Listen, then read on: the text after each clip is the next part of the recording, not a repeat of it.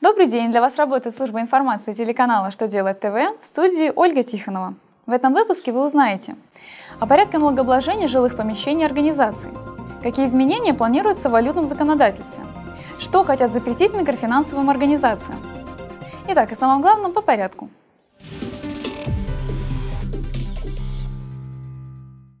ФНС России напомнила, что жилые дома и жилые помещения, не учитываемые на балансе в качестве основных средств, признаются объектом налогообложения по налогу на имущество организации. Налоговая база в отношении таких объектов рассчитывается исходя из кадастровой стоимости.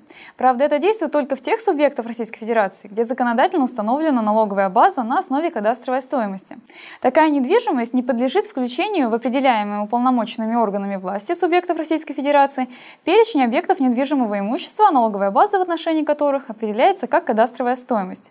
В случае учета жилых домов и жилых помещений на балансе организации в качестве основных средств, налоговая база в отношении указанных объектов определяется как среднегодовая стоимость.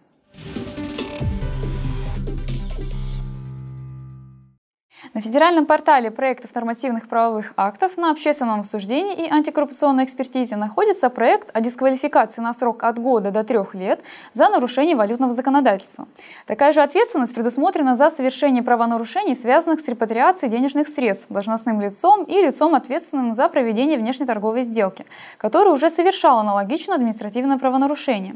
Изменения дадут возможность привлекать к ответственности руководителей организации и установить возможность передачи органам или должностным лицом дел об административных правонарушениях. Поучаствовать в обсуждении валютных преобразований можно до 8 июня.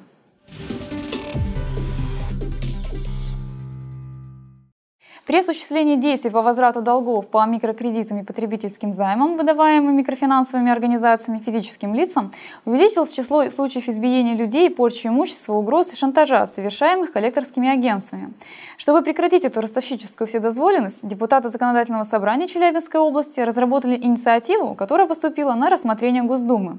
Они предлагают запретить микрофинансовым организациям выдавать кредиты частным лицам. Ведь процентная ставка по таким микрозаймам составляет в среднем 600-800 500% годовых, поэтому шансов рассчитаться с таким кредитом у граждан практически нет. Цель изменений – защита граждан с низким уровнем среднемесячного дохода от кредитных обязательств, которые они не смогут выполнить, и от последствий их нарушения.